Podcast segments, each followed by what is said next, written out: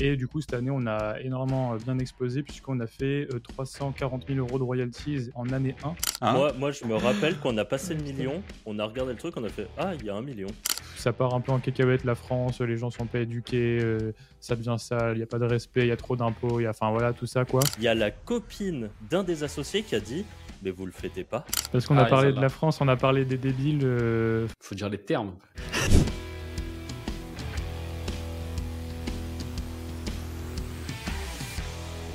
Salut à tous et bienvenue dans ce nouvel épisode du Wizard Podcast. Comme d'habitude, je suis avec Arthur et Anthony et aujourd'hui en plus on a Nicolas. Salut les gars. Salut. Salut.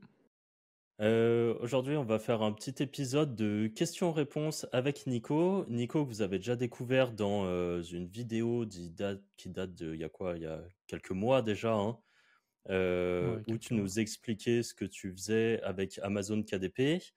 Ce qu'on va faire aujourd'hui, c'est que on va rapidement faire un petit brief de bah, ce qui s'est passé dans, avec ta boîte d'Amazon KDP. On fait ça pendant quelques minutes, histoire d'avoir un peu des news. Et puis ensuite, on part sur le vrai podcast où on va se poser quelques questions entre nous. Et, tu nous as dit que tu avais de très bonnes questions à nous poser. Donc, hâte d'écouter ça. Du coup, juste un dernier point avant de partir sur. Enfin, que tu nous racontes tout. Petit point, vous avez en description le lien pour notre formation gratuite de, bah, basé sur la vente de liens.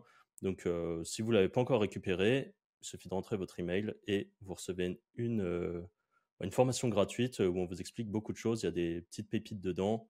Donc voilà, allez jeter un œil. Nico, à toi.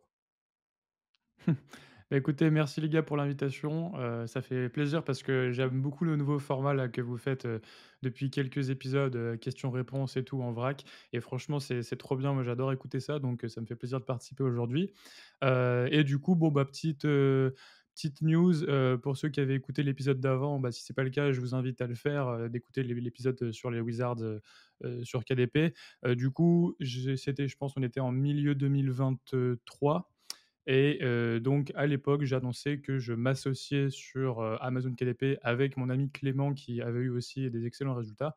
Et en gros, j'expliquais grosso modo que mon défi à l'époque actuelle, c'était que bah, j'ai mon business Amazon KDP et j'ai mon business de formation à côté. Et c'est extrêmement dur de faire les deux en même temps parce que bah, il faut être légitime et il faut avoir des résultats dans son business KDP pour vendre des formations, être légitime, etc. Et en même temps, bah, c'est très chronophage l'infoprenariat quand on veut le faire bien, et donc ça empêche de bosser sur KDP, etc. Enfin, j'étais un peu dans ce dilemme-là depuis pas mal de temps. Donc cette année, je me suis associé et on a recommencé de zéro avec Clément un nouveau business depuis zéro. Et du coup, cette année, on a énormément bien explosé puisqu'on a fait 340 000 euros de royalties en année 1. donc dans notre poche, hein, c'est pas du chiffre d'affaires d'Amazon, c'est vraiment des royalties sur notre compte. Vous comptez 20-25% de dépenses là-dessus. Donc ça fait un beau profit, donc pas loin de 200 000 euros de profit pour une année 1, même plus de 200 000 euros. Et du coup, ça en deux fois moins de temps, puisqu'aujourd'hui, bah, je suis associé, donc je suis, voilà, je, passe deux fois moins de temps qu'avant, alors qu'avant, je faisais tout sur mon business KDP. Donc, c'était un super move stratégique. Et, et, du coup, bah, j'invite tout le monde à, à, réfléchir à leur focus et à savoir parfois bah, sacrifier son revenu court terme pour du revenu long terme. Et là, en l'occurrence, bah, j'ai pris la décision en 2023 d'arrêter de bosser sur mon compte KDP. Et donc, en 2022, donc l'année précédente, j'avais fait 123 000 euros de royalties dans ma poche. Donc, c'est quand même plus de 10 000 euros par mois de profit dans ma poche. Et donc, bah, prendre la décision du jour au lendemain de dire j'arrête de bosser et je, me, je, je fais un nouveau projet, c'était pas facile, mais finalement, ça a payé. Donc voilà, je vous invite, je trouve que c'est intéressant comme anecdote de se dire parfois, il faut sacrifier le revenu court terme, faire une stratégie qui va rapporter plus sur long terme et être capable de, bah, voilà, de patienter et de faire preuve de patience stratégique, on va dire. Et du coup, ça, ça a apporté ses fruits. Donc voilà les petites news. Euh, et puis ceux qui sont intéressés, vous pourrez aller voir euh, la vidéo euh, bilan 2023 sur ma chaîne où je détaille un petit peu plus tout ça. Mais sinon, voilà, du coup, KDP, c'est rentable en 2023, 2024 et pour les autres années. Et, voilà, j'espère que ça peut inspirer quelques personnes. Et, juste du coup, pour, pour forcer sur les chiffres, mais le titre de la première vidéo qu'on avait fait ensemble, c'était 90 000 euros à Noël. Là, ça s'est passé bah, comment euh, bah Là, en fait, euh, c'est quasiment tout à Noël, hein, parce qu'en ah gros, on, a, on, a, commencé à travailler en début 2023, mais le temps de mettre en place les livres, etc., de créer, de... Enfin voilà, c'est long le temps que ça rank et tout. On a quasiment fait, on en a fait 0 euros les six premiers mois, on va dire. Ça a commencé tout petit, peut-être 1000 euros, 2000 euros, etc. Et vraiment, sur les 340 000 euros, je crois qu'il y a genre 310, 320 000 euros qui sont octobre, novembre, décembre, quoi. Ah Donc, en trois mois. C'est pas toute l'année comme ça, ça reste un cul fort, mais du coup, ça laisse envisager de belles choses pour l'année prochaine, sachant que voilà, on n'a pas tout optimisé, c'était notre premier livre, etc. Donc, on est content, quoi. Eh ben parfait. Merci pour Bravo. ce récap. Et Merci les gars. Ouais, j'avoue, très très jolie, très belle évolution. Hein. Et du coup, j'en profite juste dans la description, vous avez le lien pour la formation de Nico, si Amazon KDP, euh, c'est un business qui peut vous intéresser. Et du coup, il nous a fait un code promo exclusif pour les Wizards, qui est le code promo Wizards 10. Mais si vous appuyez sur le lien, normalement, d'après ce que tu as dit, Nico, le code promo est auto-rentré. C'est ça. Donc, euh, normalement, c'est le cas. À voir quoi, vous entrez le lien ou normalement, euh, dans le meilleur des cas, ça sera déjà automatiquement activé pour vous. Voilà, quoi qu'il arrive, on se débrouillera à nous, mais le code, ça reste Wizards 10, 10% si vous êtes intéressé. Nickel. Bah, merci beaucoup. Merci, On part sur le, le sujet euh, question-réponse du jour. Est-ce que Nico, tu veux commencer? Ah, est-ce que je veux commencer? Allez, est-ce que je peux vous demander de, pour mettre dans le bain, comme c'est votre format, vous commencez une question, et puis après, je fais la suivante, si vous en avez une. Euh. Ok, ok. Vas-y, Franck. ça. Je, je, sais que Franck, il en a des biens aussi. Euh, alors moi, c'est une question pure business. Mais j'aime bien voir ton avis, Nico, parce qu'en plus, toi, tu fais à la fois de la vente un peu, on va dire, e-commerce, entre guillemets, et aussi de l'infoprenariat. Donc, tu as, plusieurs angles de vue. Je trouve ça cool. Pour vous, c'est quoi l'élément numéro un pour la conversion?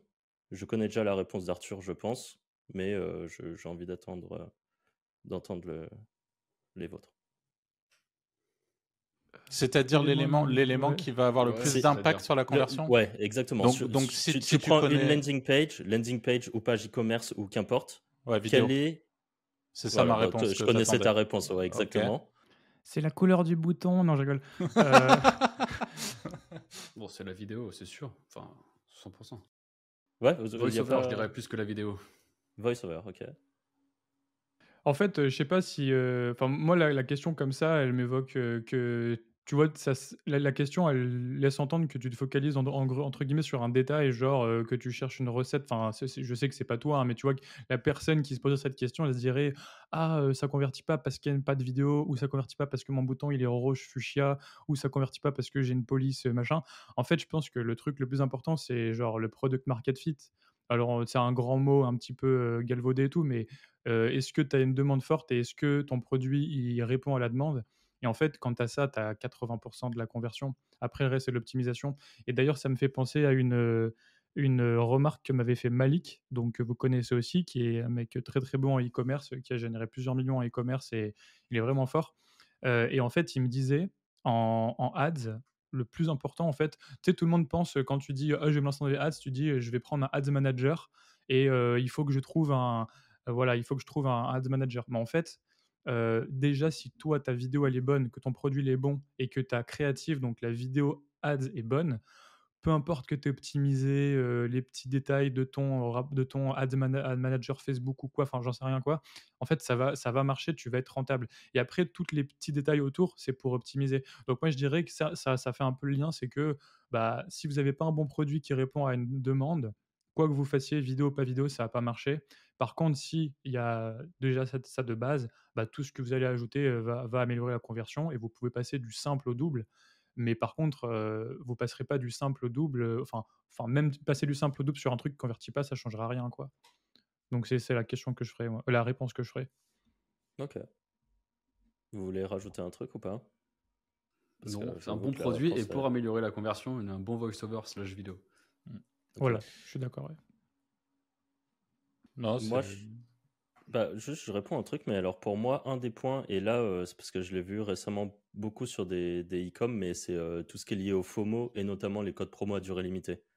Je pense que c'est un truc. Euh, et, et, pourtant, t'en as qui sont juste en perma code promo à durée limitée, genre MyProtein pour, pour citer que, mais bon, quand tu vois la taille qu'ils font, c'est solide. Et moi, c'est un autre, exemple, mais je ne vais, pas, citer le e-com enfin, les e-com, parce que c'est une marque qui a plusieurs e-com, mais eux, c'est leur. limite, j'ai l'impression que leur business model est basé là-dessus. Et ils sont toujours, toujours, toujours en promo. Et en fait, ils ont bouffé un marché entier en 2-3 ans. Et c'est, je, pense vraiment que c'est un truc qui, est à, réfléchir dans les cas où c'est faisable. Le, en permanence avoir un code promo, je trouve que ça peut peut-être faire un peu cheap et c'est cool par contre si tu, si tu veux faire rentrer rapidement de l'argent. Mais, mais en tout cas, les codes promo à durée limitée, je pense que c'est un truc quand même à, checker qui, qui, peuvent très bien fonctionner. Et en fait, ouais, je dirais même c'est juste l'urgence de manière générale, comme tu disais. Hein. le FOMO, c'est que peu importe comment tu mets ton urgence, j'ai l'impression que si tu n'as pas d'urgence, c'est vraiment dur de convertir. Euh, moi, par exemple, je le vois, euh, bah, en fait, dès les deux sur KDP et sur euh, l'infoproduit. Bah, sur KDP, on vend le plus à la période de Noël et puis, tu vois, genre le 18 ou 19 décembre, c'est le pic des ventes parce que tu as les gens qui sont complètement à la bourre des cadeaux de Noël, ils voient une ad super bien faite, ils cliquent, ils achètent direct et puis les autres conversions, ils sont délirants parce que bah, y, a de l'urgence. quoi. Et pareil, la formation, bah, moi je fais des ventes en evergreen. Je pense que vous les gars dans vos business vous en faites aussi, mais en fait rien à voir avec un lancement, avec une promo ou même en fait tu peux faire de l'urgence de manière subtile. Par exemple, si tu veux un produit un peu high ticket cher et tout par téléphone avec un tunnel de closing, bah au final le closer à la fin il va te dire est-ce que tu prends une décision maintenant ou pas? Et bah, il n'y a pas une promo action moins 99%, tu vois, dégueulasse, mais ça reste de l'urgence parce qu'il te donne une. Enfin, le, closer, voilà, il te, il te, il te met de l'urgence, quoi. Mmh. Donc, ouais, ça, c'est vrai que ça, ça trigger direct en hein, l'urgence. D'ailleurs, ce qui est marrant, c'est d'ailleurs toi qui nous en avais parlé en premier avant qu'on commence l'infoproduit, parce que tu fais de l'infoproduit, donc de la formation depuis plus longtemps que, que nous, que ça soit avec la prévente des Wizards où on l'a reconstaté euh, ou alors sur les formations, je sais que tu as, le même constat que, que, nous, justement, Nicolas, dessus. Ce qui est marrant, c'est généralement sur une semaine de lancement, le dernier jour du lancement, il y a au moins deux mails qui partent. Il y a un premier mail dans la matinée et il y a un second mmh mail, disons que c'est la norme, qui part en début de soirée. Et le, et le nom du mail, la grande majorité du temps, chez beaucoup d'infopreneurs, c'est trop tard. Voilà, c'est juste trop tard. Et en fait, ce mail-là, mais génère une quantité de ventes astronomiques et tu te rends compte, et ce qui est oufissime d'ailleurs, c'est que généralement un lancement pareil, euh, on, est, on est sur une semaine, donc avec une grosse promotion pour les gens qui connaissent un peu moins les lancements, et à la fin, vers minuit, on a ce, euh, on a donc les portes du lancement se ferment et le code promo n'est plus valable. Et tu peux être sûr qu'à 23h55, si ton produit est bon évidemment et que ton lancement euh, fonctionne pas trop mal, tu vas faire une vente. C'est-à-dire qu'il y a des gens qui vont vraiment prendre leur décision à la dernière minute. Et ça, c'est vrai que quand tu nous le disais, quand tu l'as pas vécu, tu te dis, euh, ok, enfin, tu vois, je veux dire, c'est pas pour autant qu'on va pas faire confiance aux potes qui ont de l'expérience, mais quand tu vis le truc et que là, je sais que le lancement qu'on a fait avec Clément, par exemple, putain, mais la moitié des ventes du lancement ont été faites entre 19h et 23h30 le dernier jour du lancement. C'est hallucinant quoi, de mmh. voir qu'au final, euh, euh, les gens ont besoin de ce, ce, côté urgent. Il y a, ça marche trop bien, c'est un super hack. Donc en, fait, ouais, c'est, je pense que tu as les, les, gens qui sont sûrs de commander ton produit, les gens qui sont sûrs de ne pas le prendre, et tu as genre 80% de gens qui sont indécis. Et euh, ces 80% de gens, tu vas les convaincre dans la semaine, et au moins peut-être la moitié vont être convaincus le dernier jour parce qu'il y a de l'urgence. Donc en fait, si tu fais pas ton mail trop tard, tu vas peut-être te couper de la moitié des 80% indécis. Donc euh, donc c'est ça quoi. les, très gros bourrins feraient même un double, euh, double email trop tard. Moi, on m'a interdit même faire email trop tard à ceux qui n'ont pas reçu le premier email trop tard, troisième email trop tard à ceux qui n'ont pas reçu le 1 ou le 2. Mais moi, il y a Arthur qui m'a dit de pas le faire. J'ai été. Non, euh, non, non, non. Alors, pour, pour, pour, expliquer pourquoi, parce que Franck, vous le savez si vous écoutez le podcast régulièrement, parce que tu as beaucoup communiqué là-dessus, notamment sur tes sites d'affi où tu fais le bourrin sur la partie mailing. Et pour moi, il y a deux types de listes. Si tu veux, moi, même, par exemple, la liste des Wizards ou la liste perso, c'est une évidence, et je dis euh, moi, mais c'est une évidence pour nous trois, qu'on euh, qu'on va pas vous spammer la gueule, qu'on va pas vous envoyer de la merde, qu'on va, enfin voilà, l'objectif c'est de soigner les gens qui nous font confiance et de, de consolider cette confiance dans le temps. Ça me semble être vraiment, euh, enfin c'est, pour moi c'est le béaba. Mais c'est vrai que par contre, quand il s'agit d'un site d'affiliation, demain je me mets à vendre des frigos. et je capture des mails à, à la larigot sur du frigo. Pour être tout à fait franc, bourriner ma liste de frigo, je m'en, je je, fous. Je vais, je vais le faire et du coup, il y a, des visions qui sont pas les mêmes entre un site d'affiliation où je vais essayer de capturer un peu en volume, je vais un petit peu moins soigner mes stratégies, quoique hein, ça, vaudrait sans doute le coup de mieux soigner son truc. C'est juste encore une fois, on peut pas être partout.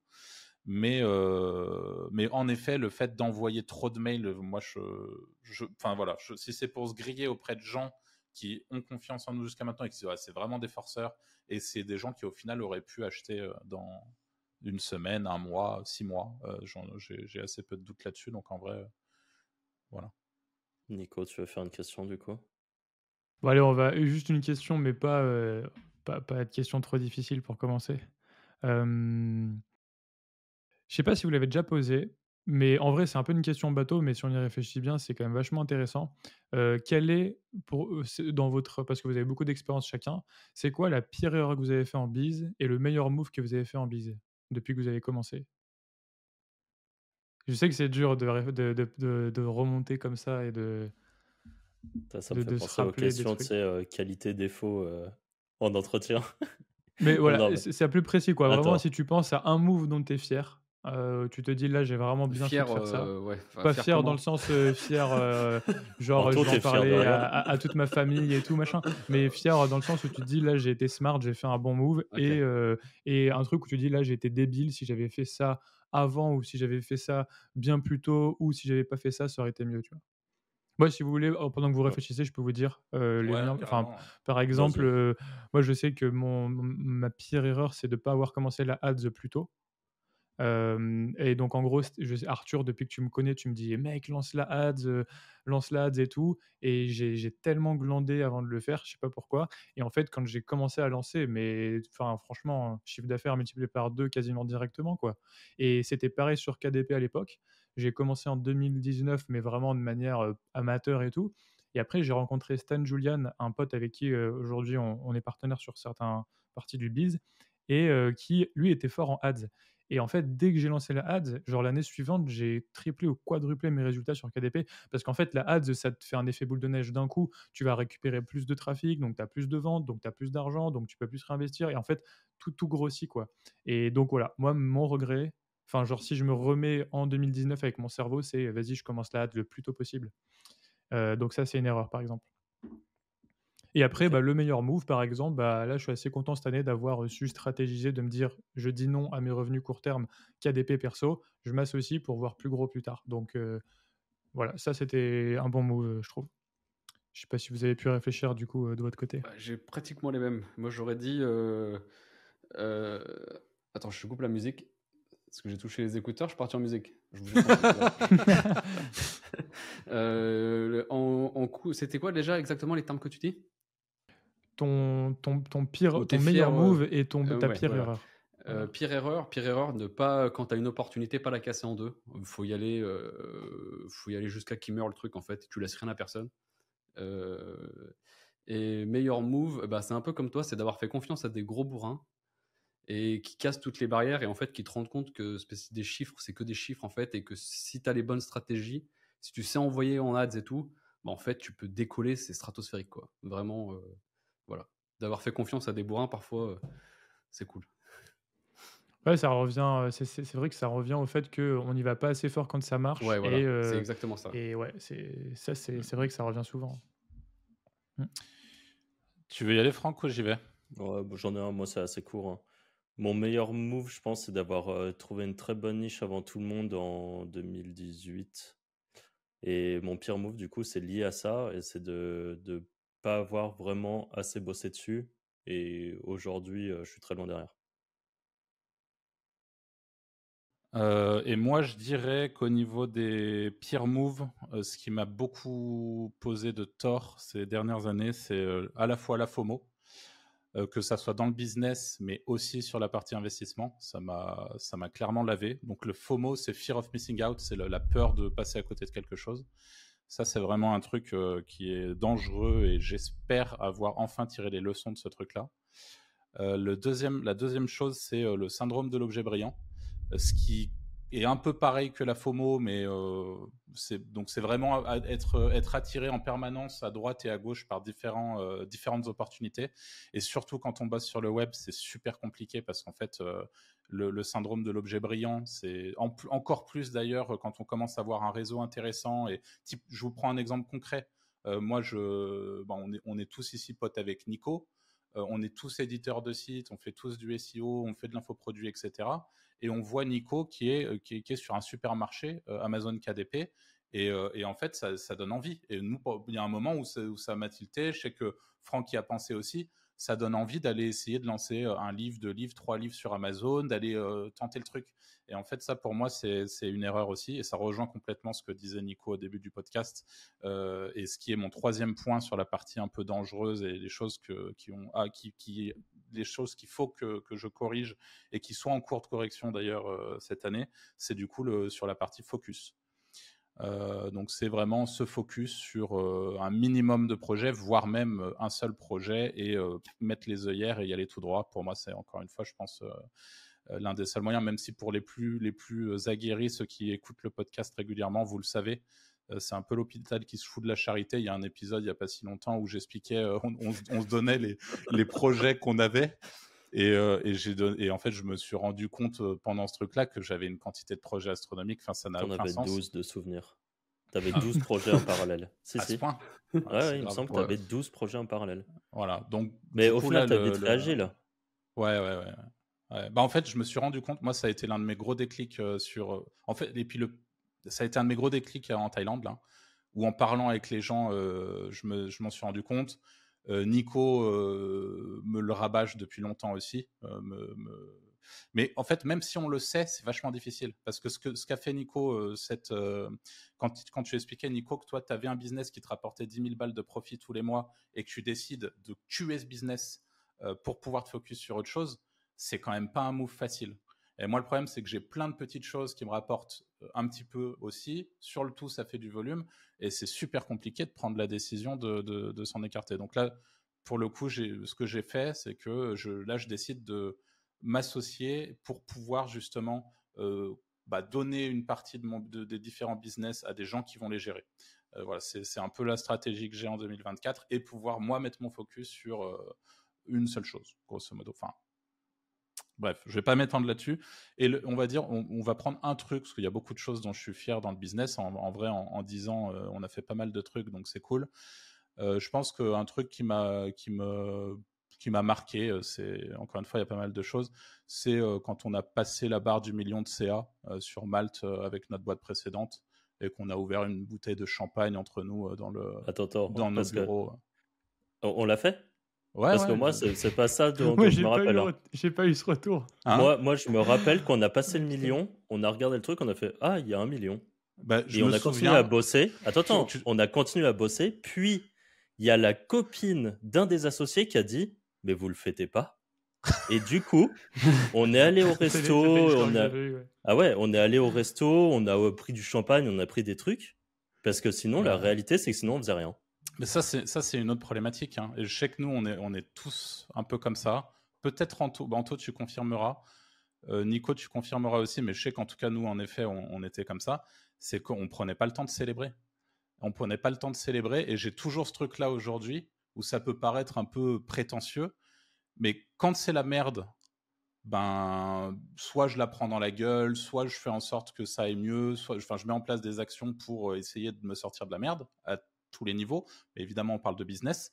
Et paradoxalement, quand les choses se passent très bien, quand on passe certaines milestones, quand on, passe un certain cap, en fait, je sais pas pourquoi, il y a un truc dans la tête, bah, c'est normal, j'ai bossé pour ça. Et tu continues d'avancer, mais il n'y a aucune rupture en mode, attends, prends le temps de, kiffer, tu viens de passer justement une milestone intéressante, prends le temps de célébrer, prends le temps de, enfin de voilà, d'apprécier le moment. Et ça, c'est pareil, c'est une leçon euh, assez importante, je pense, pour les, gens bah, peut-être qui nous écoutent et qui eux-mêmes ont un business qui fonctionne bien ou qui euh, sont en passe d'en avoir un.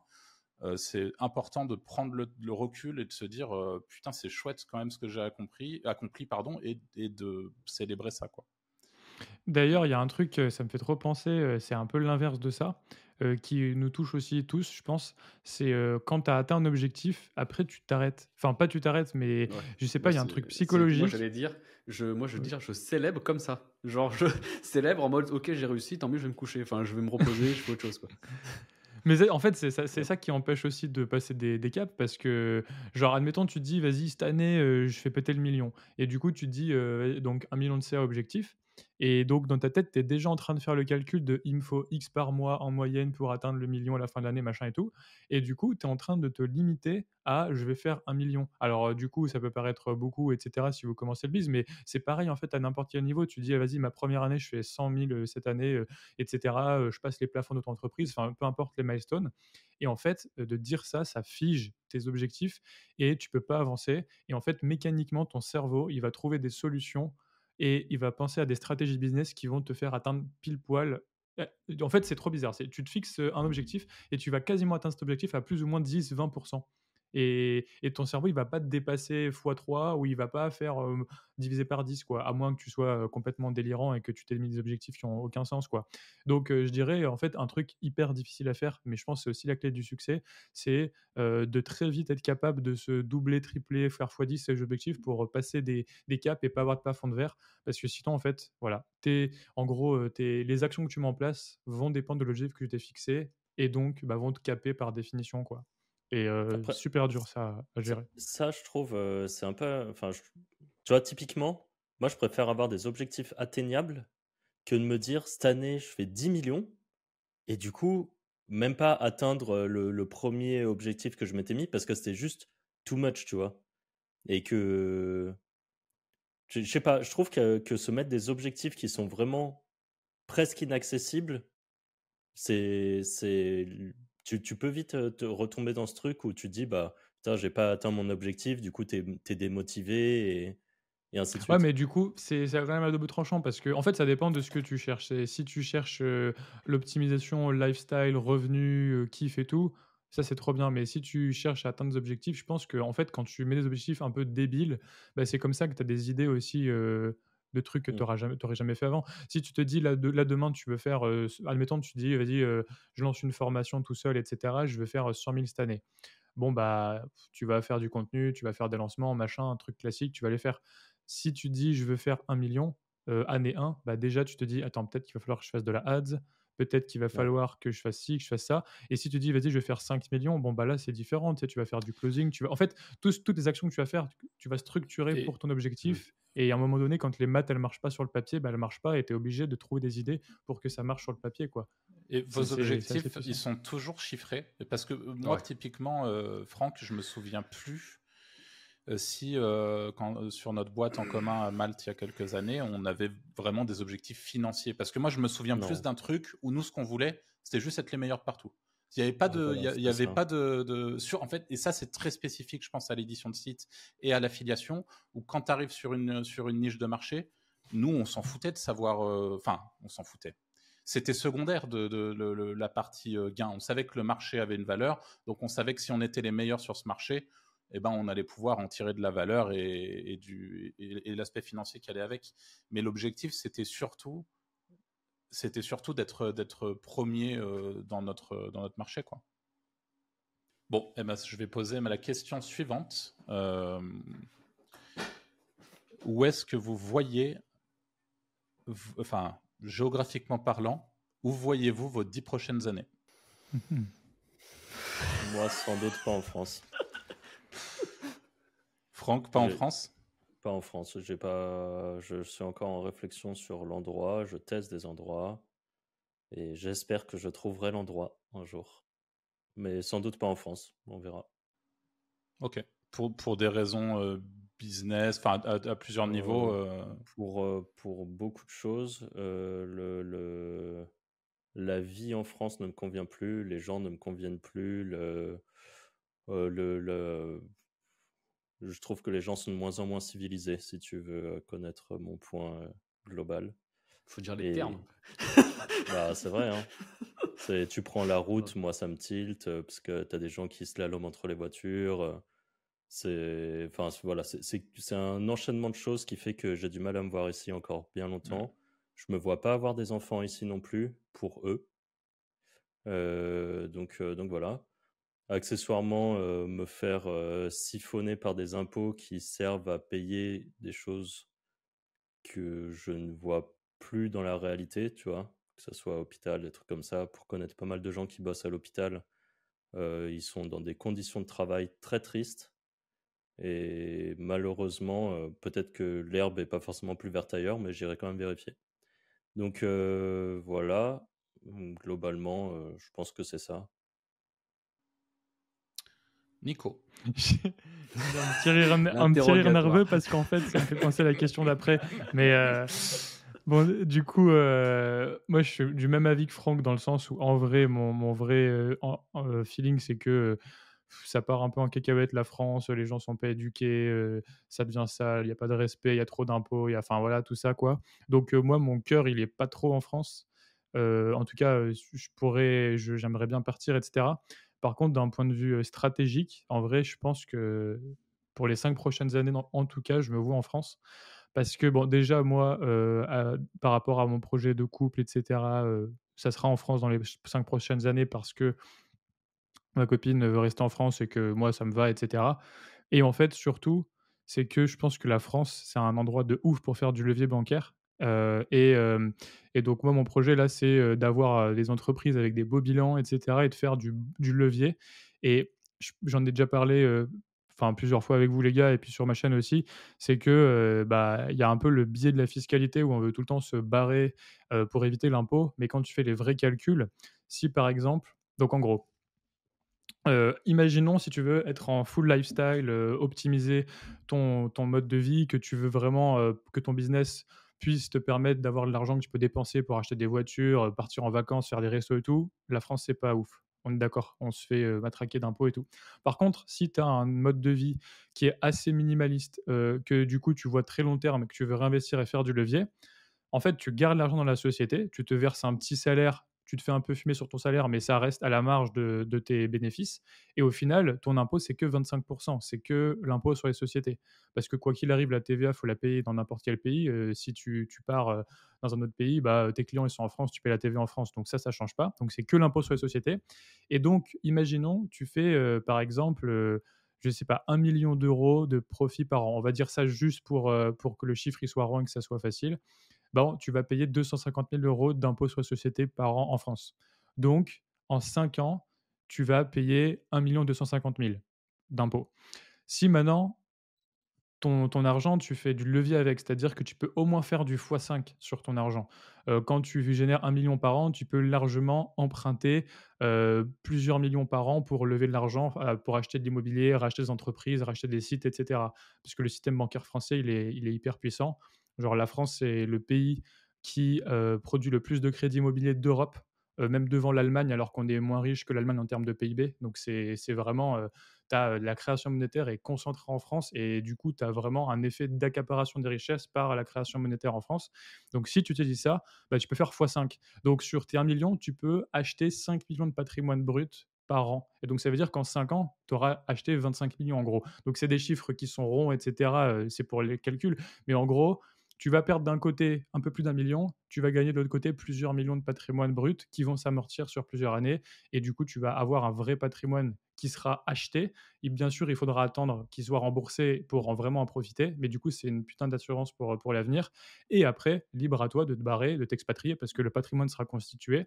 Et du coup, tu pourras partir. Donc, moi, je pense que la meilleure stratégie, c'est quand tu as un bis qui commence à bien marcher, de bien structurer en France, rester 5 à 10 ans en France, faire full levier, acheter des actifs et après, tu fais ce que tu veux et si tu as envie de te barrer, tu te barres. Donc moi, je me dis, objectif, dans cinq prochaines années, c'est sûr que je reste et après, je verrai. Et probablement, soit que je partirai, soit si je suis bien et qu'au final, je m'en fous de payer pour avoir mon niveau de vie, bah, je resterai, je verrai selon, selon ce qui se passe.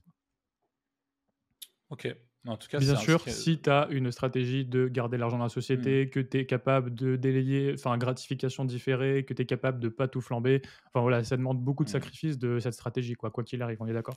Sacrifice, ça dépend pour qui en réalité, parce que tout le monde n'a pas besoin de vivre dans un château, de rouler en lambeau, enfin, tu vois, je veux dire, c'est. Tu le disais toi-même, si de base tu as, un lifestyle qui est relativement simple, bon, Mmh est-ce que est-ce que c'est si compliqué que ça de le conserver et de, et de mettre en place cette stratégie? Ça, je sais pas. Mais ce qui est intéressant, en tout cas, c'est d'avoir un son de cloche assez différent de ce qu'on peut entendre justement, pas forcément dans, dans, ce podcast, que nous, bon, les gens qui nous écoutent connaissent un peu nos, nos avis. J'ai fait exprès de poser la question parce que je sais que tu parles plutôt bien de ce truc-là très spécifiquement. Et je trouve ça bien qu'on ait aussi, euh, aussi ce son de cloche-là qu'on entend euh, peut-être euh, moins. Voilà. Donc n'hésitez pas à nous dire en commentaire ce que vous pensez de ça. Après, ça reste encore de la théorie de ce que j'ai compris. bien sûr, je ne l'ai pas encore appliqué moi-même tout de suite. Donc aussi, libre à vous dans les commentaires de, de dire ce que vous en pensez, si les chiffres sont pas bons. Enfin, je pense que les chiffres, là, ils étaient un peu abusés, ce que j'ai dit dans le truc. Mais mmh. grosso modo, je pense que l'ordre de grandeur, c'est tu perds un million d'impôts, tu gagnes 5 millions de patrimoine. quoi donc en x5. Donc en partant, tu, mmh. tu, perds finalement 4 millions de patrimoine que tu n'as pas acheté. Mais après, libre à vous de dire ce que vous en pensez dans les commentaires. Après, tu es, dans la théorie, mais tu es aussi très proche de gens qui ont vraiment fait ça. C'est pour ça que Exactement, tu que, en parles. Bah, typiquement, je suis. Enfin, on, peut, on peut faire les refs. pour la chaîne par exemple. Donc en gros, moi je sais que je, enfin je suis allé au mastermind de Hugo à H Fiscalité début d'année. J'ai rencontré également Fouad Berlin et du coup, je suis allé à son mastermind récemment. Donc, eux, ils font un podcast qui s'appelle 10M, c'est 10 millions capital optimum du vachier. Et en gros, ils parlent de ça. Ils parlent de stratégiser plutôt que de voir que les impôts, d'accepter de payer des... En fait, l'impôt est un investissement pour accéder au levier bancaire qui te permettra d'acheter des actifs, qui te permettra d'être vraiment libre. Et en fait, aujourd'hui, le problème, c'est qu'il y a beaucoup trop de gens dans le business en ligne qui commencent, en fait, qui confondent être riche avec avoir des flux. Quand tu as des flux, euh, tu as des flux, mais tu pas de richesse. En fait, demain, notre business, il peut s'écrouler. Moi, demain, KDP, ça se trouve, mon compte, il se fait fermer. Ça se trouve, ça marche plus. Ça se trouve, les gens peuvent plus voir ma tête sur YouTube et je fais plus de vente de formation. et du coup, bah, je sais pas, en fait, dans 5 ans où je serai. Et en gros, consommer l'argent de ton flux, c'est vraiment, c'est entre guillemets un peu débile, c'est-à-dire que tu, tu consommes de l'argent qui, qui n'est pas vraiment figé dans un vrai actif. Et, et transformer cet argent en actif, et ensuite, cet actif, il te, génère des rentes, et là, après, tu fais ce que tu veux. Au final, ça revient.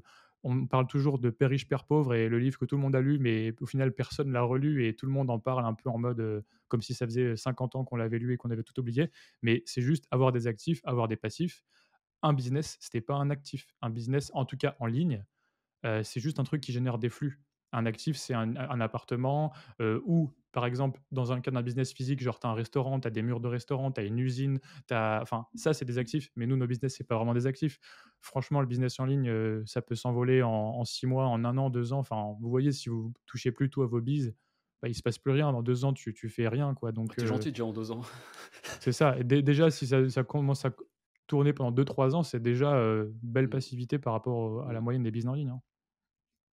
Donc voilà ma, ma vision. Intéressant. Et euh, en, vrai, je ne sais pas si tu veux t'étendre sur le sujet Anto pour répondre à la question aussi, mais je pense que. Moi, j'en ai aucune idée en vrai. aussi, euh, moi, c'est plus une question de mode de vie en France euh, qui me convient plus trop. C'est plus les gens. Après, c'est soit je partirais, soit j'irai en campagne et je vis tout seul en fait et j'emmerde les gens. c'est une option. Très bien. Voilà. Ça, c'est vrai que c'est le bon mix. Je pense que c'est tu vis à la campagne, un peu en dehors des villes, pas trop loin, comme ça tu peux revenir en ville pour voir tes potes et puis avoir accès à, aux, trucs stylés de la ville. Mais du coup, tu vois personne, pas de débile toute la journée et tu fais full levier. Et voilà, tu fais ça pendant 5-10 ans, après tu te barres. Non, mais où, tu restes Si t'es heureux dans ta campagne, tu t'en fous. Voilà, si tu restes. Après, t'as le choix. En tout cas, quand t'as le. le... C'est ça. Quand t'as les actifs, après, t'as le choix de faire ce que tu veux. Mais campagne, euh, as, par exemple, l'accès à l'éducation, euh, c'est pas toujours facile. Euh, la ah bah santé, tu as des vrais déserts médicaux. c'est pour ça qu'en effet, dans ce cas-là, c'est campagne proche d'une grande ville, histoire de pouvoir avoir un espèce de mix entre les deux. Mais au final, campagne proche d'une grande ville, c'est quasiment le plus cher quand tu y penses. Oui, bah ouais, clairement. Genre, tu prends une maison à 20 minutes de Lyon, c'est méga cher. Ah, c'est ultra cher. Bon, qui, suivant. une question Vas-y, je vous fais la petite question suivante. Parce qu'on a ah, parlé de la France, on a parlé des débiles, euh, enfin des gens qu'on n'aime plus euh, dans la rue, etc.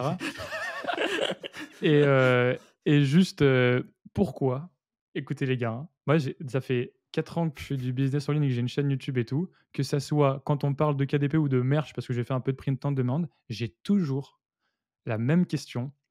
C'est Et est-ce que j'ai le droit de faire un t-shirt Harry Peter Genre, euh, truc de trademark, enfin, les questions ultra débiles, en gros, on peut résumer. Enfin, genre, est-ce que vous, vous avez eu des questions ultra débiles Et est-ce que les gens font exprès? C'est qui ces gens? Est-ce que c'est des trolls? Genre, est-ce qu'on peut faire un peu la sociologie des commentaires euh, YouTube euh, vraiment Pas que YouTube, hein, je pense. Voilà. en vrai, moi, je, je, je, sais plus si je l'ai dit dans le podcast, mais en tout cas, je l'ai bien assez, je vous l'ai bien assez dit à vous, ça c'est une certitude. Mais c'est un peu triste à dire comme ça, mais j'ai vraiment perdu foi en l'humanité en bossant en tant qu'affilié sur des thématiques, typiquement sur le print, le print on demand, sur des thématiques, peu importe lesquelles, mais juste voir les gens commenter, taguer leurs potes, enfin juste ça, les, les voir et lire en fait, tu vois, lire parce que et là, vraiment, en fait, sur le, je te jure qu'en six mois, moi, je me suis dit, ouais, c'est bon, les gens, ils sont... Après, évidemment, faut pas faire une, généralité. Évidemment, les gens sont pas tous comme ça. Mais en fait, rien que savoir qu'il y a une partie de la population, et c'est même pas française, hein, c'est mondial, parce que je suis sûr qu'il y a les mêmes commentaires euh, euh, au Mexique ou je sais pas où. Mais c'est, euh, enfin, c'est voilà, ça me dépite un peu.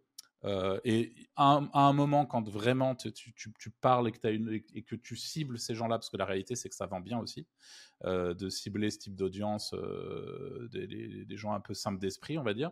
Et quand on passe sur, quand on est un peu plus sur, sur, des, sur des audiences qui nous correspondent, alors toi, je sais que tu as, aussi le problème, mais moi aujourd'hui, si tu veux, là par exemple, les Wizards, on va prendre l'exemple des Wizards, bah, je suis trop content et je sais que 99% des commentaires sont, sont des gens euh, intelligents, c'est chouette de les lire, c'est chouette d'y répondre. Bien sûr, il y a le pourcent où tu te dis, euh, mon Dieu, euh, en fait, c'est même, tu te dis juste, qu'est-ce que tu fous là, toi? C'est exactement la, réflexion qu'avait fait Franck. Mais... Il y, en, a un, j'ai envie de le retrouver. Il y en a un, j'ai envie de le retrouver, le commentaire, sur la vidéo avec Nico d'ailleurs, où il y a un mec qui est parti dans un débat avec lui-même sur le capitalisme de Amazon, que du coup, je sais plus ce que c'était, mais il est parti dans un truc, le type. Et encore, il y a des commentaires, du coup, qui s'affichent pas sur, qui sont un peu filtrés. Euh, je sais pas pourquoi d'ailleurs. Par, de manière automatique. Par, YouTube, un peu en automatique, alors mmh que il n'y a pas des mots spécifiques, mais bref, ça, ça les filtre. Donc du coup, tout le monde peut pas les voir. Mais le nombre de fois où nous, il y a des gens qui nous insultent en nous disant, par exemple, que je sais pas. Enfin, je, bah, tu, tu, veux que j'en lise un? J'en ai un là. Vas-y, vas-y, vas-y. Alors. Y a Attention, un mec, short dans 3, 2, 1. Il y, a un mec, il y a un mec qui met, donc c'était sur notre podcast qui s'appelle Édition de site, la dure réalité, tout perdre du jour au lendemain. Donc c'est un podcast où pour tous ceux qui ne l'ont pas vu, euh, on explique justement cette réalité de l'édition de site où tu montes un business, tu travailles fort dessus, du jour au lendemain, boum, Google te, te fume. Enfin, c'est un, un, un, podcast vraiment classique Wizard Podcast. Quoi. Le mec met Votre chaîne m'a donné le cancer, virgule. Je suis sûr que vous êtes le genre de vieux gars juteux qui parle de NFT dans les soirées. À la ligne, trouvez-vous un vrai taf. Et là, en fait, tu te. Alors, nous, ça nous avait fait beaucoup rire. Moi, ce genre de commentaires, ça fait depuis que je crée du contenu sur Internet, même au travers des jeux vidéo et tout. Je screen, je pose sur Twitter. En fait, je donne ma bouffée à Twitter parce que Twitter se régale avec ce genre de truc. Résultat, euh, là, tu vois, c'est un, un, tweet, ça, fait, ça fait trois cas de reach, les, les, gens sont morts de rire et tout. Et je préfère justement faire profiter les gens et qu'on se marre autour de ce truc-là. mais, mais la vraie question que je me pose, c'est qu'est-ce qu'il fout là? À quel moment un mec comme ça se retrouve, à quel moment l'algorithme lui donne notre podcast en fait, tu vois? Et le regarde. Tu as deux types de. Vas-y, Anto. Bah, j'ai dit, il le regarde surtout parce que le tomber dessus c'est bien, mais tu, lui il clique, il le regarde et il commente. C'est ça. Et il a sûrement regardé pas mal de minutes vu, vu le commentaire qu'il met quoi. mais en fait, j'ai l'impression qu'il y a deux types de commentaires, enfin comme ça, il y a, les, les commentaires un peu rageux donc un peu ce mec-là, tu sais pas pourquoi il est arrivé là, euh, il a commenté, il sait pas trop quoi faire de sa vie, et puis il a passé deux heures sur Wizard Podcast et après il met un commentaire. Euh, et après, tu as vraiment des commentaires, genre, euh, vous avez déjà eu en classe, genre l'élève qui, qui, pose tout le temps des questions débiles pour, pour faire exprès de poser une question débile et que tout le monde fasse tout ça. et genre, dans toutes les classes, on a eu ça. Et en fait, j'ai l'impression que c'est les mêmes qui sont dans les commentaires. Tu penses que c'était. parce que moi, je pense que ceux qui posaient des questions débiles, c'était juste des gens qui c'était pas pour, euh, pour avoir espéré une réaction de qui que ce soit. Je pense Il y, a un moment, moi je pense que c'était une forme de d'attirer l'attention sur eux, je sais pas. Euh, il y, a, ah, les deux, tu vois, je pense. Mais il y en, a vraiment, c'était. Euh, quand, quand, je te dis là, par exemple, tu vois, trademark, en fait, les gens, ils ont déjà la réponse. En fait, la, la, question, c'est plus Salut Nicolas, tu as parlé du fait qu'on n'a pas le droit d'utiliser des marques déposées sur ces t-shirts. du coup, je voudrais faire un t-shirt sur David Guetta. Est-ce que j'ai le droit de faire David Guetta sur mon t-shirt? Tu vois, genre vraiment la question comme ça, quoi. Et ça, ah, franchement, j'en ai quasiment tous les mois des, commentaires comme ça. Pour moi, c'est un manque de capacité de réflexion, tout simplement. Hein. Mais du coup, c'est. ouais, je sais pas. Après aussi, il faut enfin, faut qu'on se dise que c'est la minorité silencieuse qui s'exprime et qui, enfin non, la, majorité silencieuse qui dit rien et puis la minorité qui s'exprime, ouais. c'est pas représentatif quoi. C'est pour ça que j'ai vraiment nuancé avec avec Wizards Podcast, tu vois, parce que la, la réalité c'est que c'est pas quelque chose qu'on subit sur toutes les audiences. Moi, sur mon, sur mon audience, pareil, sur ma chaîne Impact IM, ça va. Sur ma, même sur ma chaîne de jeux vidéo, c'était un peu moins, comment dire, j'en avais un, peu, plus des gens comme ça. Mais c'était et en plus c'était sur un type de un segment de jeux vidéo un peu plus élitiste et mmh. un peu plus de boomers surtout. Il y avait la moyenne d'âge la, moyenne d'âge était ouais voilà sur Fortnite c'est compliqué. Mais c'est moi vraiment ce qui ce qui m'a usé c'est c'est le fait de focus certains marchés où mais Enfin, une fois, tu l'as dit en rigolant, Anto, mais c'est vrai. Nous, nos, audiences, pour, pour pouvoir target des, des gens simples d'esprit, on mettait Bruno dans la radio, enfin tous les ah trucs. là, moi, toutes mes pubs, c'est la base. Tu mets, tu mets tous les trucs de Cassos, tu mets Hanouna et tout. Voilà, il dit les termes. Mais c'est, mais c'est bah exactement ça. Et ça te permet bah d'accéder à des gens bah, qui achètent plus facilement, à des, à bah quoi. Voilà. société de consommation. Si tu veux vendre, fais. Et ça, et ça, c'est triste. Parce que quand tu commences à taper ces audiences-là et que tu les vois commenter, tu te dis ah, ah bah là t'as peur. Ah t'as peur, t'as peur. mais c'est rigolo parce que parfois tu te dis les mecs c'est lunaire. après c'est rigolo mais... à vendre pour eux en fait. C'est ça qui est ouf. Ça, ça, coûte cher en psy, quoi. C'est ça le problème. Enfin voilà. Bah, C'était la petite question drôle, voilà, juste pour le fun. drôle, je suis pas sûr. Mais, euh, ok. Vas-y, Franck. Bah, Nico m'a presque volé deux questions parce que j'en avais deux. Et euh, regarde, c'était la première, c'était c'est quoi la question business qu'on vous pose le plus souvent et qui vous saule Et c'était ça. Bah, ça que je t'ai posé. Et, et sinon, j'avais sommes-nous entourés de PNJ Mais on y a réfléchi, on y a, on y a répondu. C'est ça, sous la forme d'un exemple concret, une étude de cas commentaires. D'ailleurs, euh, les, les, les, commentaires débiles, euh, ils sont mille fois plus euh, répandus dans les shorts. Est-ce que ah du coup, il bah faut comprendre que les, les débiles regardent plus de shorts que, que des vidéos longues, probablement. Mais en tout cas, moi, j'ai vu une, différence incroyable entre. Mmh. Après, l'algo des shorts, il cible aussi des gens qui, qui ont rien à voir avec toi pour étendre un petit peu ton audience. Donc, il y, a aussi de ça, mais c'est fou, quoi. De toute façon, plus le euh format est court et éloigné, ouais, plus tu as des gens qui ont rien à voir avec ton audience. Et je pense que vous avez déjà vu quand vous commencez à faire de la ads, c'est pareil. Mmh. Euh, tu, commences à avoir des touristes qui ont rien à voir, enfin qui ne te connaissent pas, ils comprennent pas ce que tu dis, etc. Et mmh. ouais, c'est normal, quoi. Ouais. Du coup, euh, qu'est-ce que je peux vous poser comme question? Tiens, j'en ai une qui est bien. Vous êtes à un mariage et votre voisin que vous ne connaissez pas vous demande ce que vous faites dans la vie. Comment vous répondez? Euh, moi, sur la, la, mutuelle ou je sais pas quoi, non, sur euh, c'était quoi? Sur l'assurance, le machin, je suis artisan. parce qu'il n'y avait, pas, parce qu'il avait pas de case sur la vieille, vieille fiche pour, pour, pour, euh, pour mettre ce qu'on fait Non, c'était la blague, mais je, je sais pas. Vous répondez quoi, vous? Je sais pas. Tu, euh, moi, je dis pas que t'es Moi, je dis informaticien, moi. T'es informaticien, toi? Oh, technicien informatique. En fait, le, pour pas que le mec me pose des questions, en fait. Ah ouais, c'est Il se dit OK, genre, euh, il est support poste, tu vois. Voilà, très bien. Sauf si je vois qu'il a un minimum d'intelligence où on peut en tirer un truc ou avoir une discussion correcte, quoi. Ok. Sinon, moi, je me mets à côté de ma copine et elle dit à la personne T'as 20 minutes pour qu'on t'explique? Et après, euh, le mec, il rigole et du coup, on n'explique pas et voilà. ah ouais, vous essayez même pas de communiquer, quoi. Non, mais si, si, euh, en vrai, euh, tu mais. tu m'avais dit que tu disais que tu étais libraire en ligne ou je sais pas quoi. Non, il n'y a pas une histoire comme ça, Nico? Si, une fois, en vrai, euh, c'est ça. Hein, elle disait Ah, il est libraire. Et après, les gens, ils, rigolaient ou je sais pas, enfin, je sais pas, ils demandaient Ah oui, machin. Et après, non, non, mais ils vendent des livres sur Amazon et tout. Et puis après, du coup, ça part en, en rigolade. Et puis après, voilà, hop, sujet évité. ouais, donc, en vrai, l'objectif, c'est d'éviter le sujet quand même. Ouais. En Ça a fait, l'air. si la personne, elle te pose vraiment des vraies questions, moi j'aime bien parler, mais quand c'est juste tu fais quoi de questions de politesse ou tu sais, tu demandes à la personne qu'est-ce qu'il fait dans la vie, je sens que ça va être la galère et du coup, je préfère euh, dire un autre Ouais. truc. Moi, ça- en Ok. vrai, moi, ça dépend qui est en face de moi. J'essaie de, j'essaie de jauger si ça peut valoir le coup de lui dire ou pas, en fait. Et, et si ça vaut le coup, euh, bah, je, je- moi, je dis, bah, je, je suis, je, je crée des sites internet et je les monétise. Euh, J'ai une chaîne YouTube, je fais beaucoup de choses. euh, enfin, voilà. et, si jamais on m'en demande plus et que les gens sont curieux, bah là, j'explique avec plaisir, tu vois. Euh, Et d'ailleurs, Arthur, au moment où tu dis ça, au moment où tu dis euh, je fais des sites, machin, en fait, dans la tête des gens, t'es genre. euh, genre ch- non, t'es t'es chômeur qui se cherche. Ah, tu penses? Franchement, je te le. Ah ouais, ouais. Ouais, c'est sûr. T'as- t'as Ah. pas- dès que- déjà que tu dis internet, pour eux, t'es youtubeur, chômeur, euh, c'est fini déjà. Ah ouais, ok. C'est marrant, j'avais jamais, euh, j'ai- j'avais jamais euh, vu les choses comme ça, pour le coup. Ouais, je sais parce que, par exemple, dans ma belle famille, euh, on parle pas trop de, hum, de, de, boulot en général. Personne parle de son boulot, de ce qu'il fait et tout, c'est plus toute discussion.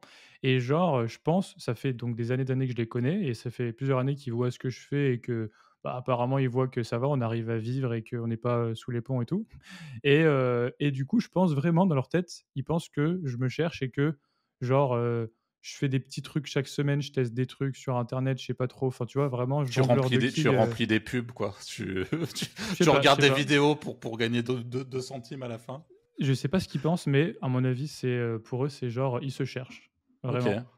Ouais, c'est marrant parce que tu vois, j'avais jamais fait ce rapprochement-là. En fait, je suis tellement, euh, en réalité, fier de ce que je fais que je me suis jamais dit que les gens prenaient pour un mec qui se cherche, tu vois. Euh, mais euh, peut-être, hein, honnêtement, ça, ça serait même cool, ça serait marrant. Et toi, Franck, comment tu. Bon, j'essaye d'expliquer, hein, comme j'avais dit une fois dans un podcast, j'essaye Mhm. d'expliquer ce que je fais, mais je pense que là, maintenant, euh, je dirais juste que j'ai un podcast biz. Et je pense que ça permet de, de, de pouvoir discuter un peu plus facilement parce que c'est tout le monde sait ce que c'est qu'un podcast.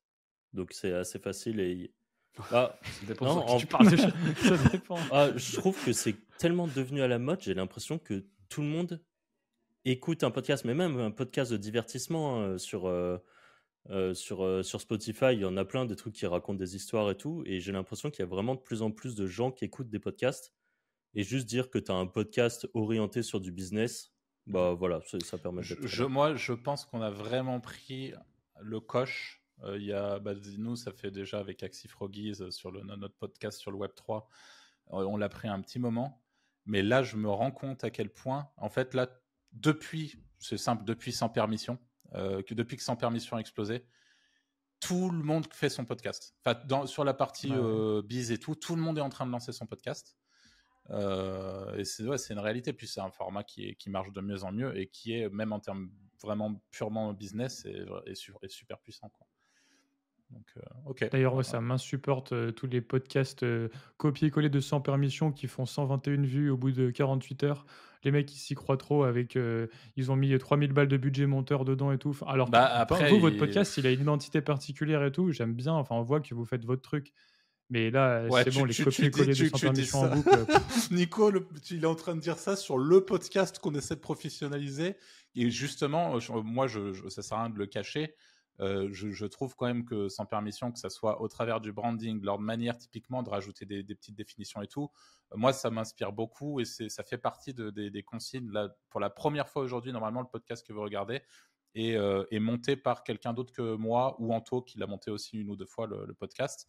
Ce qui, bah, moi, va m'alléger pas mal, mais ce qui surtout va nous permettre de step up. Déjà, vous avez vu, les miniatures ont changé, etc.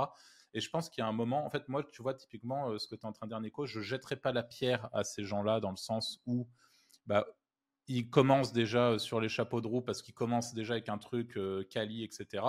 Euh, Nous, si dès le départ, on avait, si on avait pu commencer de manière plus quali, bon, pourquoi pas, au final, c'est tu vois, c'est pas c'est pas forcément parce qu'on a commencé de manière schlag que ça fait de nous un meilleur podcast quoi. Ouais, je sais pas, vous avez, des, vous avez un, bon, un gros background business, vous avez des choses à dire, Ouais, vous avez ouais, un truc, un angle par contre, particulier. euh, Vous êtes, enfin, vraiment, les mecs, ils sont tous dans le même studio, à parler des mêmes sujets, à essayer de faire les mêmes shorts viraux. Il n'y a rien de naturel. Enfin, moi, ça me gonfle. Ouais. hein. C'est. Je trouve quand même il y a une différence. Bon, après, vous êtes les ouais, potes non, aussi, mais, mais- je, je trouve que c'est différent. bah, ça me merci, ça nous touche, ça me touche profondément. moi, je voulais savoir si ça rejoint un peu le, ta question tout à l'heure, Nico, mais je ne sais pas si vous avez une, une, idée, mais si tu devais identifier un échec, vraiment un truc que tu as fait et que tu t'es vraiment planté dans, sur, sur la partie business, est-ce que tu saurais identifier ce truc-là ou? Tu poses la question à moi, Arthur? Ouais, dans un premier temps, en tout cas, ouais. Bah, oui, parce que c'est vrai que de ne pas avoir commencé là, tout à l'heure je l'ai dit, c'est pas vraiment un échec, c'est plus un regret, de ne pas avoir fait mieux, quoi. prise de conscience, ouais. Par contre, en fait, je dirais que j'ai pas fait d'échec, échec en mode, j'ai fait un move et ça m'a mis dans la merde et c'était pourri et tout. Enfin voilà, c'est plus des trucs où j'ai été très lent et je trouve que j'aurais pu faire beaucoup mieux, quoi. Et du coup, il y avait ça et sinon, il y a un autre truc, c'est, d'avoir utilisé la méthode des petits produits. parce que en gros, en fait, de pas de pas s'investir sur là donc j'ai comme vous, hein, les gars, pour une formation quali, avec un pricing assez élevé, enfin dans dans le sens, voilà, dans les au moins 1000 euros quoi, avec, beaucoup de valeur, des mises à jour et cetera, une communauté et en fait, c'est mieux tu as moins de syndrome de l'imposteur parce que tu crées un meilleur produit, tu peux te focaliser que sur un truc et donc euh, bah, tous tes efforts se voient, ça, se compound, etc. Tu t'améliores de mois en mois. Et en plus, euh, c'est clair, il y a une seule offre, les gens passent à l'action et tout. Et en fait, avant, j'ai fait plein de petits produits, la petite formation là-dessus, la petite formation là-dessus. Tu te perds, tu construis rien, tu as l'impression d'être en étoile de mer à faire 12 000 choses euh, à la seconde. Et ça, c'est, ça m'a. Je pense que j'ai perdu quasiment deux ans de business à faire ça dans le sens où pendant ces deux ans, j'ai pas, j'ai gagné des sous, mais j'aurais pu être au niveau où je suis maintenant il y a au moins un an et demi si j'avais pas eu cette période. Donc voilà. Focus, un produit, one avatar, one product, one funnel. Je pense que c'est le, ce qu'ils disent en ce moment-là, mais c'est trop vrai, quoi. Mmh. Et, est-ce qu'il n'y aurait pas moyen de faire l'avocat du diable là et de. Bon, imagine par exemple, si demain euh, je, te, je, mettais le flingue, un flingue sur la tempe et je te dis Nico, à partir d'aujourd'hui, c'est toi qui vas gérer tout, mon business euh, intelligence artificielle, donc toute la partie Impact IM euh, où je fais de la formation et où justement j'ai cette partie micro-produit. Et moi, j'ai envie de croire que c'est pas forcément une idée de merde, et je vais expliquer pourquoi. Parce que dans l'intelligence artificielle, par exemple, tu as, différents types de. de tu as plein de choses, tu as plein d'utilités, plein de trucs. Surtout que là, on est sur de la formation plus axée B2B et qu'il n'y a pas vraiment de, vocation money derrière. Mais par exemple, si tu, si tu dois couvrir à la fois une formation qui explique aux gens, aux gens débutants comment utiliser ChatGPT, comment être un petit peu plus pointu sur le prompt engineering, comment utiliser Midjourney, comment utiliser Stable Diffusion, comment utiliser plein d'outils sur l'intelligence artificielle, est-ce que tu, restes convaincu aujourd'hui que pour ce cas spécifique, le, fait d'avoir plein de microproduits, c'est une moins bonne stratégie que d'avoir un truc énorme qui englobe tout et qui a un tarif plus élevé? En effet, ça doit dépendre euh, de la thématique et de l'audience et tout. Hein. Là ce que j'ai dit, c'était dans mon cas, c'était pas pertinent. Après, dans ton cas, euh, franchement, je suis partagé. Dans je cas, sais pas trop dans le cas ou, dans le cas, je sais pas d'un bah, d'un éleveur, alors éleveur canin, c'est encore un autre truc, mais je suis sûr qu'il y a plein d'autres cas qui pourraient, euh, qui, qui, qui, pourraient justifier le fait d'avoir plusieurs produits. Euh, même si, je, encore une fois, c'est juste pour faire l'avocat du diable et, et, aller un peu à contre-courant, mais je, je, te rejoins et je me Je pense avoir, avoir trouvé une, un élément de réponse. En gros, je pense que tu peux séparer les business ou les thématiques en, en deux. Tu as les thématiques avec une promesse forte et les thématiques avec une promesse qui n'est pas forte. Euh, moi, mathématiques ou le make money en général, c'est une promesse assez forte. Tu as un business model avec un gain potentiel, une temporalité, tu vas gagner X euros dans 6 mois, etc. Un changement de vie aussi. Un changement de vie, voilà. beaucoup ça, c'est vraiment les, gens qui prennent, que ce soit ta formation ou la nôtre, c'est pour un changement de vie très concrètement. C'est pour avoir un, vrai game changer qui va pouvoir soit les faire évoluer de manière drastique, soit pouvoir bah, leur permettre à terme de, de peut-être d'arrêter de bosser pour quelqu'un et se mettre à leur compte. De... Ouais, c'est ça. Du coup, en gros, promesse forte, changement de vie, truc très émotionnel, que ça soit perdre du poids, devenir, enfin, je sais pas, arriver à séduire, gagner X euros dans six mois, enfin, des promesses fortes qui, où il y a un avant-après. Quand tu as un avant-après comme ça, je dirais un produit, une promesse, une phrase d'accroche, enfin vraiment un truc quoi. Tu te focalises que là-dessus et, et tu vends cher et tu vends du résultat. Tu as une obligation de moyens, mais de résultats aussi, etc.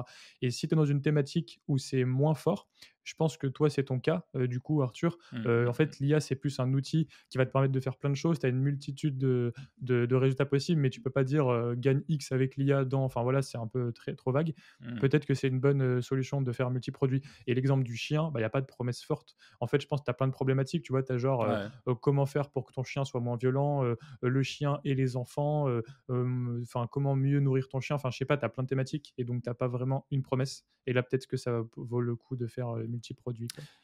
Je rebondis Et sur d'ailleurs, euh, pour, euh, pour euh, le- le- enfin, le- l'inventeur de la, la méthode de petits produits, c'est Antoine BM.